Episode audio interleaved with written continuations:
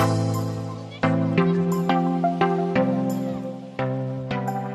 iniciar un movimiento a través de la oración. Pero yo antes de empezar el tema quiero decirles algo. ¿Por qué Dios está hablando esto? Muchas veces Dios no ha desatado cosas porque no tienes la capacidad de proteger esa bendición. Voy a repetirlo. Muchas bendiciones no han llegado a nuestras vidas porque en ese momento no tenemos la capacidad de proteger esa bendición. Mucha gente está pidiéndole a Dios recursos eh, o negocios muy grandes, pero no, no hemos tenido la capacidad de proteger eso. Por lo tanto, Dios no lo desata. ¿Por qué, pastor? Porque si no tenemos la capacidad de proteger algo, Dios no puede desatar eso, porque es fácil para el enemigo robarnos eso.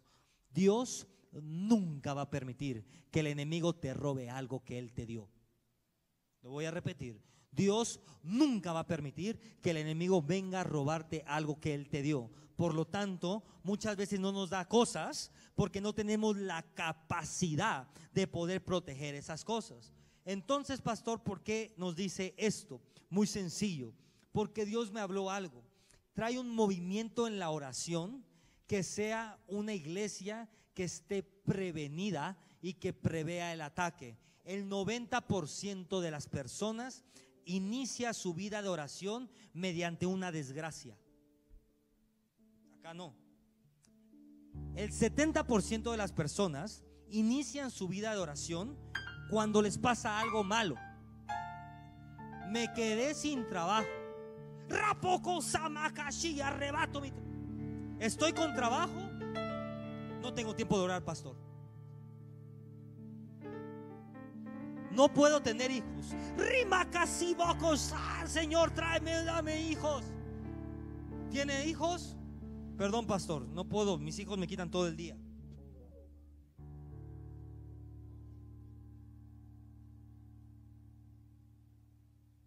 Mucha gente ha esperado la desgracia, la necesidad o la crisis para iniciar una vida de oración.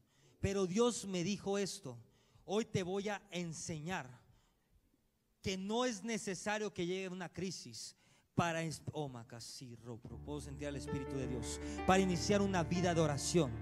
Hoy voy a enseñarte la oración como un medio ¿Sabe lo que Dios me mostró? Dios me mostró que mientras nosotros orábamos, era como que estábamos haciendo un búnker subterráneo. Para que cuando llegara el momento de necesidad, cuando llegara el ataque, tú ibas a tener un lugar donde correr, donde meterte y el enemigo no te iba a encontrar. Dios me habló y me dijo, enséñale a mi iglesia que la oración no va a ser cuando llegue el enemigo, te agarra ahí todo cuando llegue el enemigo a tu vida, tú lo vas a ver desde allá. Y vas a decir, ahora sí, mm, el chancla de ahí viene. Voy a abrir mi búnker, me voy a meter, voy a cerrar. Y mis bienes, y mi familia, y todo lo que Dios me ha dado va a estar protegido. Y no solamente va a estar protegido, sino va a ser invisible para el enemigo. Hoy te voy a enseñar la oración como una llave para volver invisible las bendiciones para Satanás. Cambia. Porque muchos oran, Padre nuestro, gracias por este día. Bendíceme este día. Cuida a mi, cuida mi mamá. Cuida a mis perritos, por favor. Mm, y que me paguen la quincena atrasada. En el nombre de Jesús, amén. ¿Qué es esa oración? Pastor, pero yo no sé orar. Hoy profetizo sobre tu vida que el Espíritu Santo va a hacer un movimiento para que lo que salga de tu boca no sean oraciones de tu mente, sino oraciones de tu espíritu. Oraciones que protejan, oraciones que cerquen, oraciones que cuiden, oraciones que cuando el enemigo venga no encuentre nada. El Satanás va a llegar, a él le voy a robar su casa. Y cuando llega, ¿en dónde que está la casa? Le voy a robar sus bendiciones. Y cuando llega, ¿sabe por qué? Porque la oración tiene la capacidad de hacer invisible, invisible la bendición de Dios para tus enemigos. Tus enemigos van a decir, le va súper mal a Joel. Uy, mis enemigos. Uy, ni, ni para las dulces le alcanza. ¿Sabe por qué? Porque las riquezas que Dios te está dando en estos tiempos son invisibles para el enemigo. Aprende iglesia. Tú no tienes que demostrarle nada a nadie. Tú y Dios sabe. Y entre más invisible seas para el enemigo, más provisión puede poner Dios sobre tu vida. Porque lo que no pueden ver, no te lo pueden robar. Aprende esto. Lo que no pueden ver, no te lo pueden robar. Lo que no pueden ver, no lo pueden celar. Aprende esto. Sé invisible para Satanás. Mm.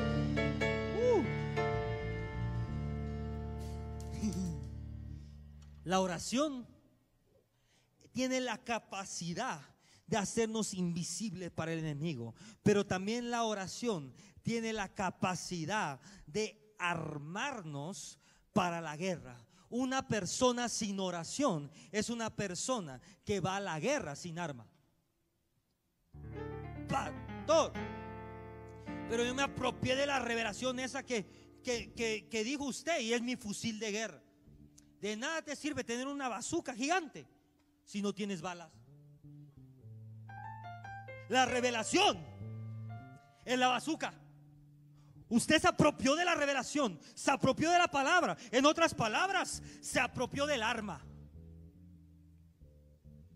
Y ahí anda por todo lado. Y la gente lo ve con, con esa cosa. Y hasta la gente se asusta. El enemigo se asusta. Pero nomás donde ve el enemigo que esa bazuca no tiene oh, nomás donde ve el enemigo que esa bazuca no tiene balas, lo van a destruir. La revelación es el arma, la oración son las balas. De nada le sirve tener un, arsenal de revelación. De nada le sirve tener un arsenal de revelación si no tiene balas de oración? Es más letal. Es más letal una persona con una pistola de este tamaño, pero con balas, que un señor de este tamaño, de este tamaño, sin bala. La revelación Dígame algo usted. ¿De qué tamaño cree usted que son las balas de una bazuca? No, yo no sé, yo no sé de esas cosas como así, ¿no? No sé, yo digo. ¿Y una, ¿Y una pistola chiquita? Como así. Dígame usted, ¿para qué se necesita más plomo? ¿Para la bala de una pistolita o de una bazuca?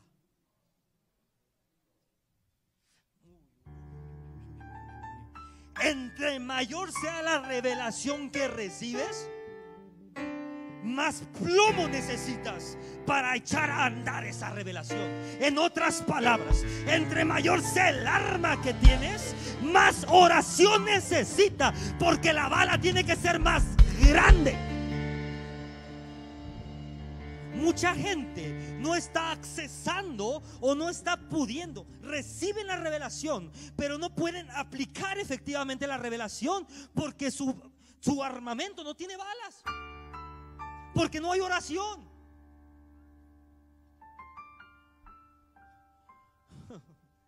No pidas un arma que no estés dispuesto a pagar el precio por las balas. Pastor, quiero mi camioneta de 20 pasajeros. Llegas el primer fin de semana a echarle gasolina. Dices, Dios mío, ¿qué hice? No pidas algo que no estás dispuesto a pagar el precio.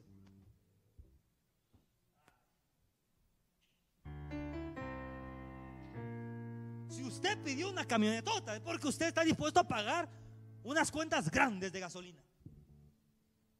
Porque Dios no le va a dar esa camioneta para que se esté quejando. Es que gasta mucha. Pero pues, ¿quién la compró?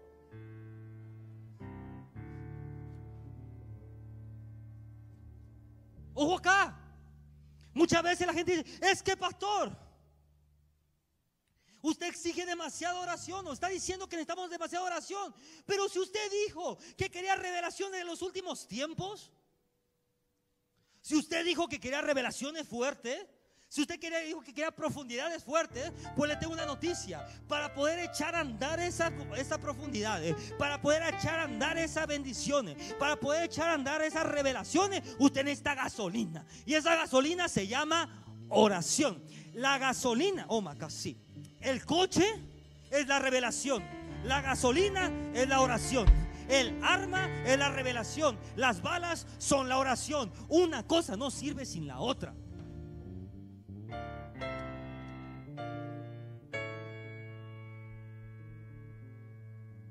Pastor, pero yo oro y oro y oro y oro y oro y oro. Tienes bidones de gasolina. Pero ¿de qué te sirve si no tienes coche? La oración no tiene efecto sin la revelación.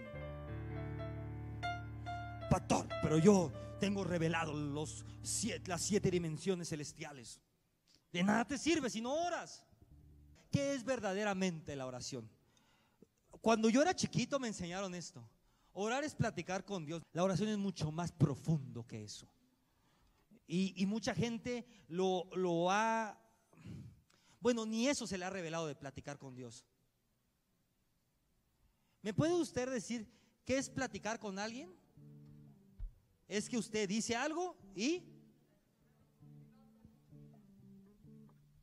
usted ora y está. ¿Y a qué hora escuchó a Dios? Si el primer principio, que es platicar con Dios, no lo entendemos, estamos fritos. La oración es una comunicación de Dios vías. Un arma. La oración es un lugar de intercambio.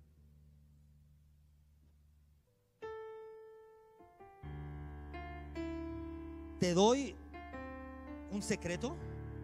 En tu casa, ora siempre en el mismo lugar. En la misma esquinita. Ah, en, la misma orilla de tu cama, donde quieras, pero siempre ora en el mismo lugar. Porque lo que estás haciendo es estableciendo la oración como un lugar. Oh, Esto es otro nivel ya. ¿ah? Estás estableciendo la oración como un lugar, no como una acción.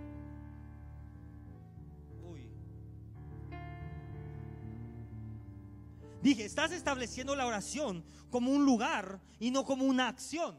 Mucha gente tiene concepto de la oración como una acción yo oro, pero no tienen idea de cómo establecer la oración como un lugar. Cuando tú la oración la estableces como un lugar, ¿qué quiere decir esto? Es que tú cada vez que haya un problema, cada vez que haya un conflicto, cada vez que vas a abrir un negocio, cada vez que tienes una idea, oh makasi prokoshi, tienes un lugar donde hay un portal abierto al intercambio divino. ¿De qué te sirve tener una cuenta en el banco si, tu banco no existe y no tienes tarjeta? Se lo voy a poner en español. Hay gente que Dios ya le dio cuentas millonarias de bendiciones, pero no tienen un banco de donde sacarlas y no tienen tarjeta. Uy, ¿me estoy explicando? Imagínese eso. Yo le voy a decir, ¿Qué crees? Te dieron una cuenta de un millón de dólares en Banco Patitos 2. Y usted va y no tiene tarjeta. Y usted va a buscar el Banco Patitos 2 y no existe. ¿Puede accesar a eso? La oración es el lugar donde lo que está en el cielo baja a la tierra. En el momento que dejas de ver la oración como una acción y comienzas a ver la oración como un lugar, cambia completamente tu perspectiva del mundo espiritual. Porque tú dices, ay, no manches, tengo que pagar la renta. Voy a mi lugar. Moco, sí. Señor, lo que necesito. Salgo y lo pago. Ay, eso puso sí. Ay, tengo que dar gracias.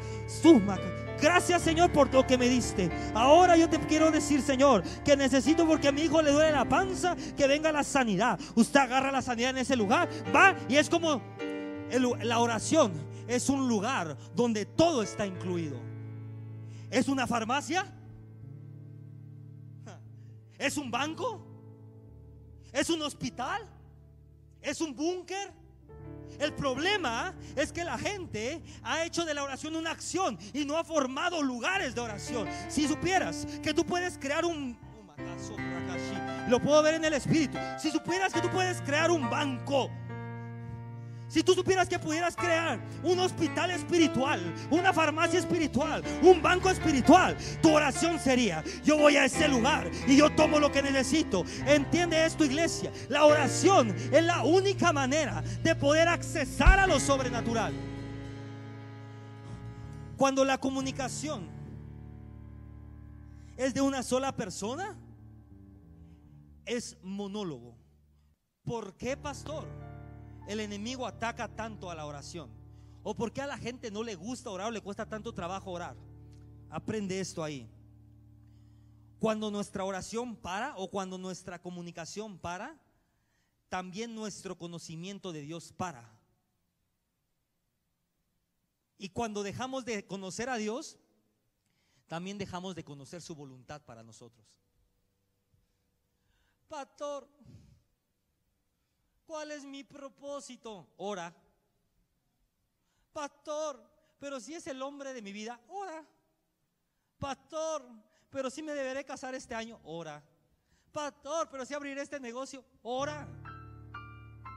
Pastor, ora. Ora, ora. Ora, porque entre más conoces a Dios, más conoces su voluntad para tu vida. Entonces tú puedes decir, el Señor me dijo que hiciera esto. Y si Dios me dijo que hiciera esto, yo sé que cuando toque esa puerta, esa puerta se va a abrir. Yo sé que cuando ponga la mano sobre mi hijo, mi hijo se va a sanar. Yo sé que cuando yo ore por mis padres, mis padres van a doblar las rodillas. En el momento que tú entiendes la voluntad de Dios para tu vida, es fácil establecerla en la tierra. Marcos 1:35. Bueno.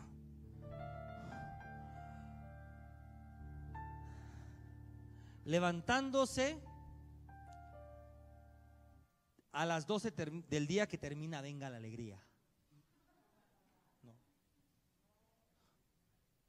¿Qué dice ahí? Ay, pero pastor, ¿para qué oro tan temprano?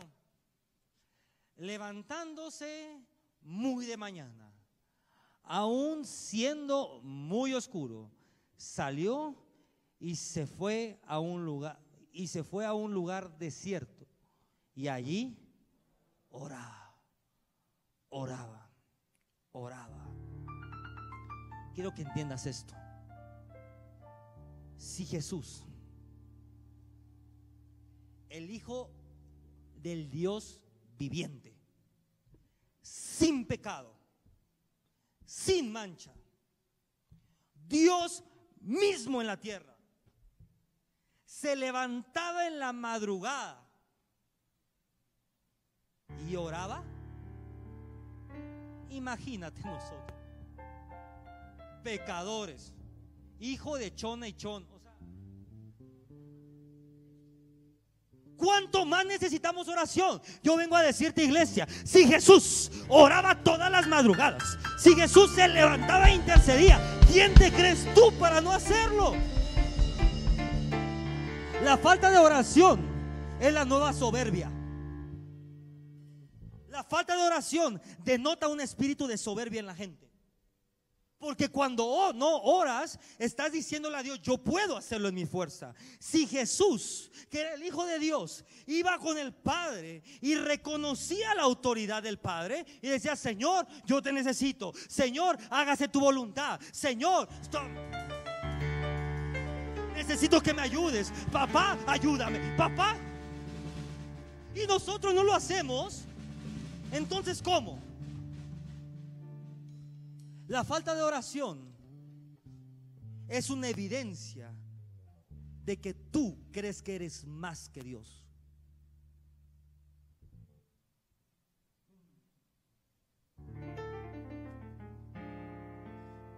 Porque si Jesús, gente que le dice, párate temprano, ¿para qué tan temprano?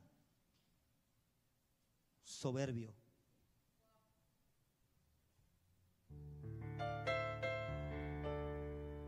Si supieras,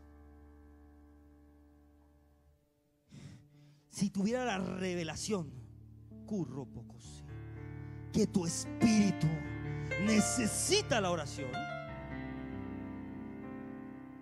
estaría una de la mañana, dos, tres, cuatro, cinco de la mañana. Pero el espíritu de este mundo ha hecho creer a la gente independiente. Ha hecho creer que la gente en su capacidad lo puede hacer.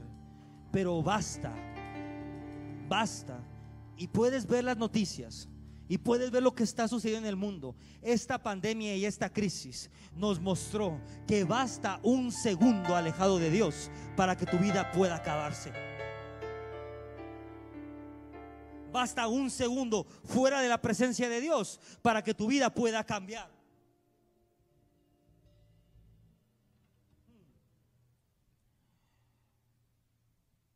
Dios quiere hacer algo hoy. Y esto es lo que Dios me dijo. Dios quiere restaurar el manto de oración sobre la iglesia. ¿Por qué, pastor? Porque Él necesita prepararnos para los desafíos que vienen. Escucha muy bien esto, iglesia. Dios te va a dar tanto. Dios te va a dar tanto que guardarlo va a ser un problema. Por eso necesitas estar preparado. Dios te va a dar tanto que la gente lo que ve en ti lo va a querer envidiar. Lo va a decir, yo quiero eso a como de lugar. Por eso vas a tener que estar preparado. Vas a tener que estar armado. Vas a tener que estar fortalecido. Para que cuando el enemigo se quiera levantar, tú puedas decir, detente, maldito Satanás. Y retrocedes de mi vida, retrocedes de mi familia. Porque yo no voy a permitir que toques mi casa, que toques mi negocio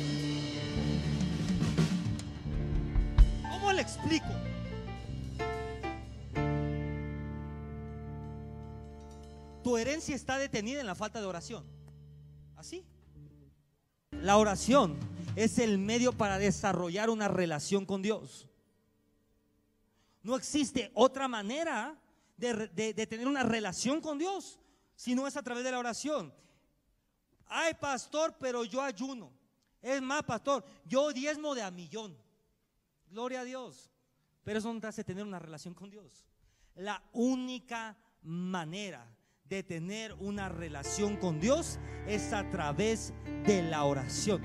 Y la única manera de accesar al poder de Dios y a la unción de Dios es teniendo una relación con Dios. Así que entre, oh, entre mayor sea tu relación con Dios, mayor va a ser el poder que se manifiesta en tu vida. Número dos, ¿por qué Dios está desatando un avivamiento en estos tiempos de oración? Porque la oración es lo único que nos puede preparar para la venida de Cristo.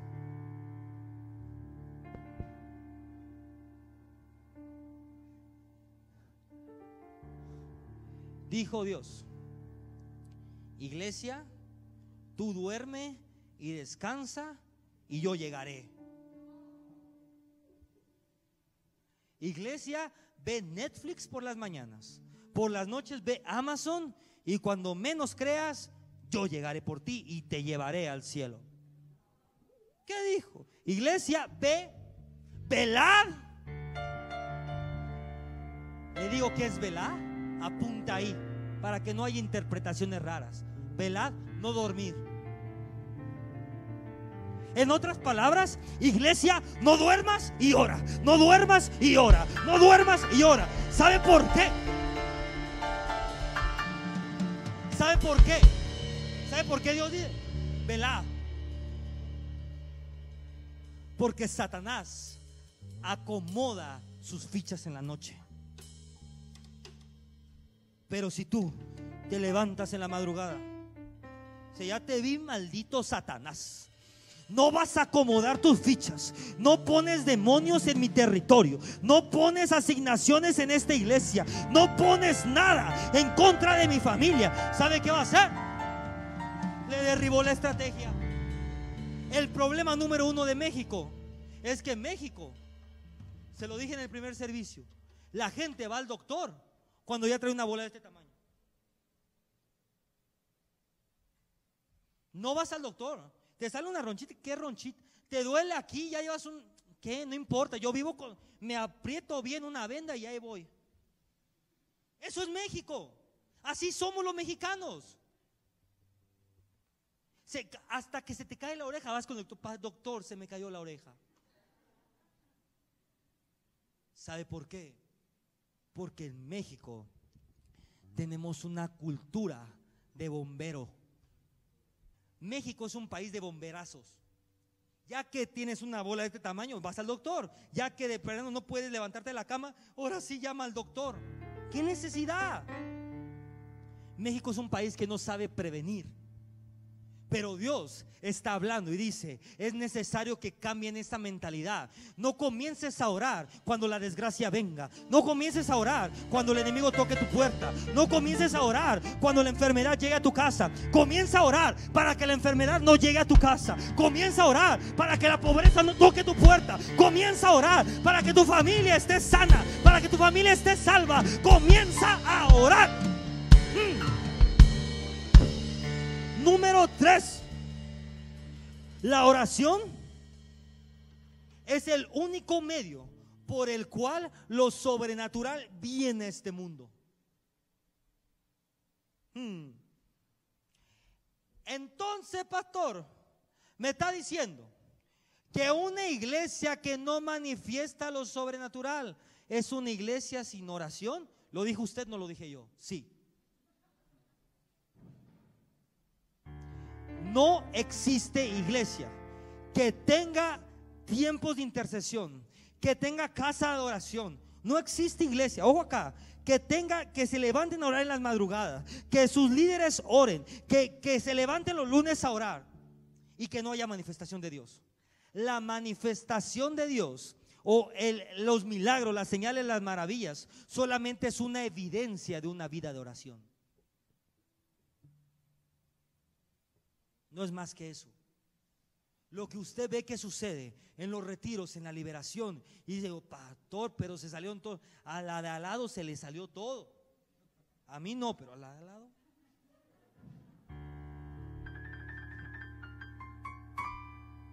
Eso que ve usted es una evidencia de una vida de oración. Juan 11 41 y 40, al 43. Todo milagro que Jesús hizo en la tierra está relacionado directa o indirectamente a su vida de oración. Lo voy a repetir. Todo milagro que Jesús hizo en la tierra está relacionado directa o indirectamente a su vida de oración. Ejemplo, Lázaro, mira esto.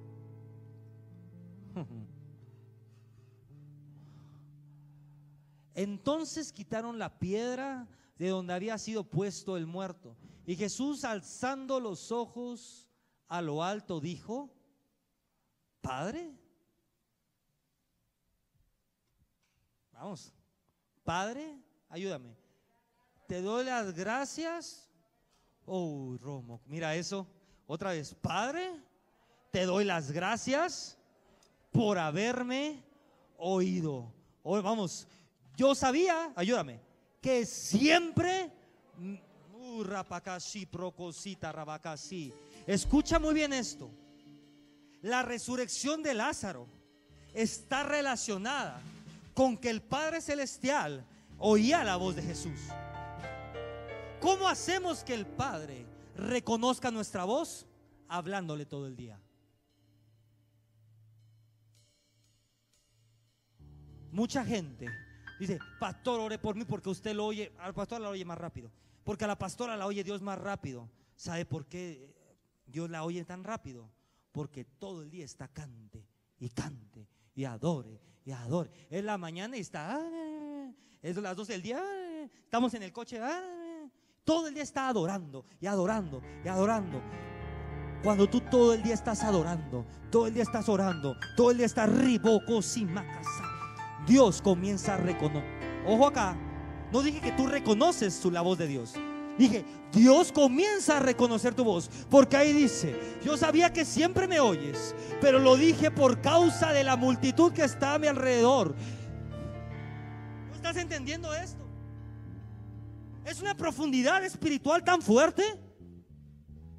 ¿Usted qué cree que Jesús dijo eso porque había mucha gente aplaudiendo al lado? ¿De qué multitud se refería?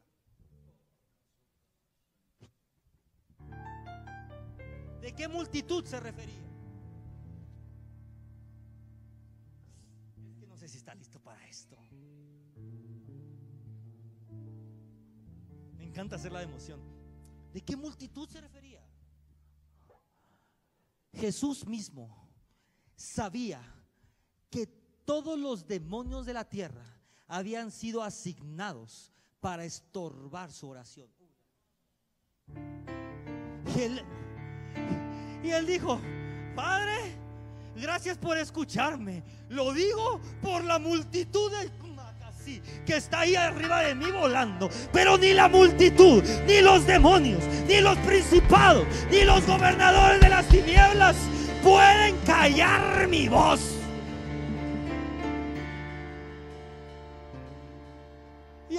Dicho esto, intercedió diez horas ayunó, oró. ¿Dice eso? ¿Qué dijo?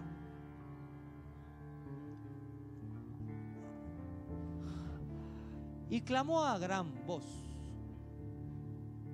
Diez horas de intercesión y de clamor. Clamor por las naciones.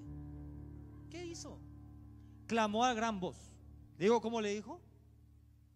Lázaro, ven fuera. ¿Y qué cree? Y ahí sale Lázaro. Yo imagino lleno de vendas, lleno de todo, pero ahí salió. Imagínate eso. Cada vez que Dios reconoce nuestra voz, no hay gobernador de las tinieblas.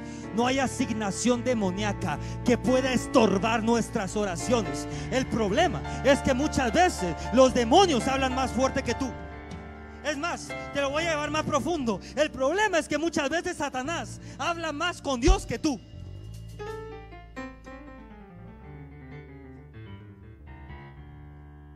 Pastor, pero Satanás puede hablar con Dios. La palabra de Dios dice que es hay un acusador. Yo miro, yo, ¿sabe cómo imagino al acusador? Cierra los ojos. Recuérdese a las niñas que siempre decían, profesor, no pidió la tarea. Abra los ojos. Así yo lo imagino. Imagínate al acusador ahí. Satanás todo el día. Pero tú le puedes dar eso a los hijos porque sabe algo. Porque él hizo eso ayer. La niña chismosa de la primaria. ¿Se acuerda usted de esa? ¿Y cómo le hacía? La tripa. Dice, cállenla. Si tuviera la revelación que Satanás es la cosa esa chismosa que está todo el día, tú estarías, ah, mi voz va a pesar más, mi voz va a retumbar más, mi voz se va a oír en el trono más fuerte que la de Satanás. Y mientras Satanás me acusa, yo estoy adorando a Dios y mi adoración, oh Macasí, y mi oración calla la boca del enemigo. ¿Sabe cuál era el secreto aquí? Es que los demonios, la multitud estaba hablando. Pero la voz de Dios, la voz de Jesús era más fuerte que la de la multitud. Hmm. Aprende esto, iglesia. Cierro. Todo lo que está fuerte esto. Todo lo que Dios es y todo lo que Dios tiene puede ser recibido por medio de la oración. Lo voy a repetir. Todo lo que Dios es y todo lo que Dios tiene es recibido o tiene que ser recibido por medio de la oración. Una relación con Dios que no incluya tiempo de oración privado es una relación superficial. El espíritu de este mundo. Uy, es que esto está fuerte. Voy a decirlo antes así. Toda bendición que haya llegado a tu vida, que le quite lugar a Dios, se convierte en maldición. Hay gente que le ha pedido negocios a Dios. Y cuando ese negocio llegó, están tan ocupados en el negocio que se olvidaron de adorar a Dios.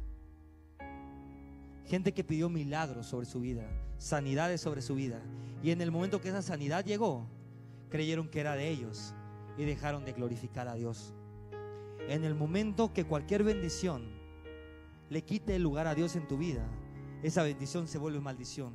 Porque todo aquello que te aleja de Dios, todo aquello que aleja tu vida de Dios, se vuelve maldición. No permitas, iglesia, que el trabajo, no permitas que las ocupaciones, no permitas que las aflicciones de este mundo le quiten el lugar a Dios.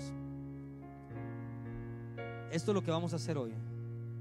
Yo lo primero que quiero hacer es que toda persona pida perdón si ha sido influenciado por el espíritu de este mundo.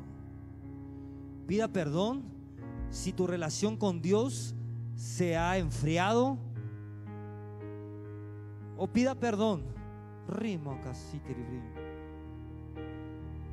Si, si has parado de orar, si le has dado más peso a otras cosas que a la oración, yo te voy a guiar en una oración. Y repite después de mí. Amado Padre Celestial, hoy vengo delante de ti, reconociendo que la oración no ha sido una prioridad en mi vida. Perdóname por dejarme influenciar por el espíritu de este mundo. Perdóname si he abandonado el sacerdocio al cual tú me has llamado y me has ofrecido. Mi relación contigo no es la que debería de hacer. Hoy te pido perdón. Te pido perdón por no conocerte más. Hoy me arrepiento y pido perdón. Te pido, Señor, que renueves mi pasión por orar te pido, Señor, que desates una nueva pasión por la oración. Renuncio al espíritu del mundo. En el nombre de Jesús. Y hoy tomo la decisión de buscarte en oración. Hoy tomo la decisión de tener intimidad contigo. Tú eres el Dios de mi salvación. Yo quiero amarte. Quiero ser amado por ti. Quiero oír tu voz. quiero hablarte, quiero hablarte, quiero tener quiero tener una comunicación una comunicación fluida contigo. fluida contigo. De ahora en adelante, De ahora en adelante, retomo mi sacerdocio. retomo mi sacerdocio. Me comprometo Me comprometo a presentar a presentar sacrificios sacrificios de oración, de oración, de adoración, de adoración, de ofrenda, de ofrenda, de obediencia de obediencia a tu altar, a tu altar, para que tu fuego para que tu fuego descienda. descienda Oh, Macasí, y tu presencia y tu presencia habite en mi vida. avive en mi vida Oh, Macasí, de una forma de una forma permanente. permanente. Di, di, repito otra vez conmigo. Hoy, Señor, Hoy, Señor, me comprometo me comprometo a orar, a orar, a presentar sacrificio, a presentar para que tu fuego para que tu fuego descienda y para que tu presencia descienda sobre mi vida y habite permanentemente. Me comprometo a orar sin distracciones, sin interrupciones. Gracias, Señor, por darme esta oportunidad. Gracias, Señor, por darme esta nueva oportunidad. Sé que veré tu gloria. Sé que veré tus promesas en mi vida. En el nombre poderoso de Jesús.